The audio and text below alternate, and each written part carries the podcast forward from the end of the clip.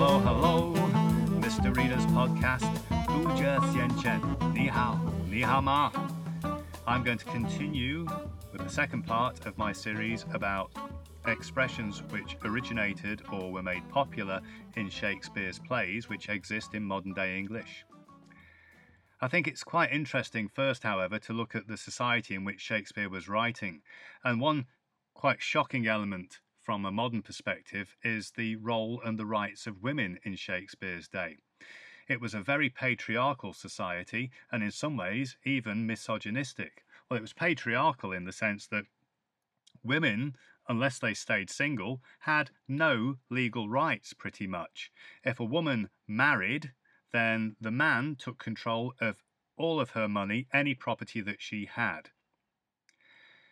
It was misogynistic in the sense that um, some terrible attitudes were quite common, really. I mean, um, in the 20th century, women had to fight for intellectual equality. It was only in about 1930 that the that women were allowed into the um, top universities in Britain.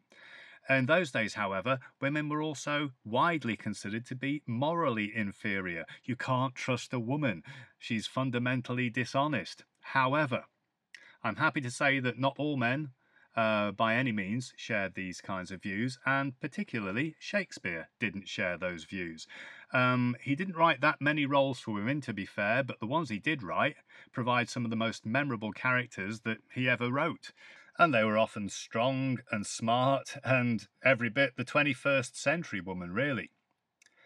A great example, although she was a very unpleasant character, uh, Lady Macbeth. I do think she was so fantastically well drawn by Shakespeare.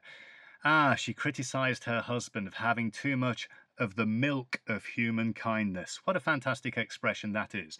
And that's used very commonly in modern day Britain.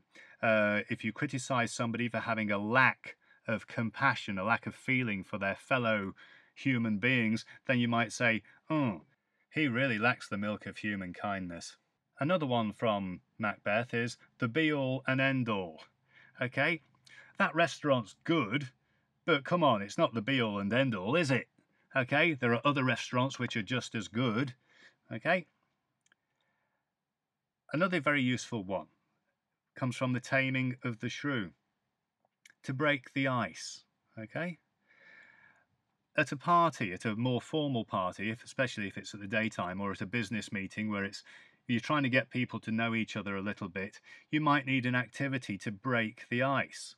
What that refers to is, of course, that people, when they first meet each other, can be quite shy and reserved, so you need something which can bring the people to behave naturally and um, and become less shy and less self-conscious. So you need an icebreaker. So um, at a at a party, for example, that might be a party game or an activity or something amusing to get people to relax.